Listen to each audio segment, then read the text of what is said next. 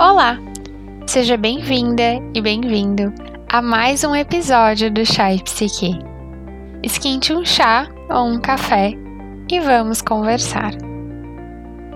Você acorda, lava o rosto, prepara algo rápido para comer e começa a nova rotina criada junto com a quarentena. Liga o computador, o WhatsApp cheio de mensagens, sua caixa de e-mails cheia de pedidos e novos compromissos a cumprir. Todos de forma rápida e em um prazo enxuto. O dia corre e quando você olha no relógio, já são 8 horas da noite. Trabalhou e estudou muito mais do que a sua rotina usual antes da quarentena se sente frustrada, pois não concluiu nem metade das questões programadas para o dia. Nesse novo cenário, o perigo logo à frente está em se perder acreditando que tudo, absolutamente tudo, é prioridade. Você corre em um frenesi de superprodutividade, pois afinal, nas redes sociais todos parecem estar super focados no trabalho e nos estudos. Então aparecem centenas de cursos online gratuitos para fazer, aplicativos de meditação disponíveis, livros para baixar. E entretanto, nem em quarentena se parece ter tempo. Tempo para você, tempo para respirar fundo e acreditar que tudo isso logo vai passar.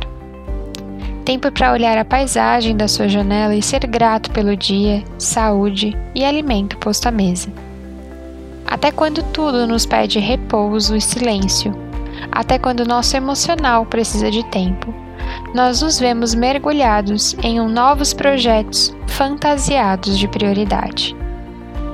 E então, você se olha no espelho e percebe que as rugas começam a aparecer e te mostrar uma constante preocupação. O coração sempre acelerado já não compensa mais, e a dificuldade para dormir parece ser um preço caro demais a pagar pela decisão de enfrentar essa rotina.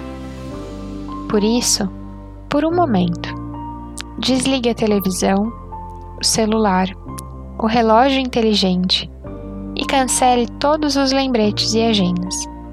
Só não desligue você. Desperte em você a consciência sobre a vida e o sentido que você tem dado a ela pois é a partir desse reconhecimento que conseguimos traçar um novo caminho de despertar e de autocuidado. Por hoje é isso. Eu espero que possamos nos encontrar em breve e conversar um pouco mais sobre o autocuidado e a nossa saúde mental. Se quiser estender um pouco mais essa conversa, você já sabe onde me procurar. É lá no meu Instagram, arroba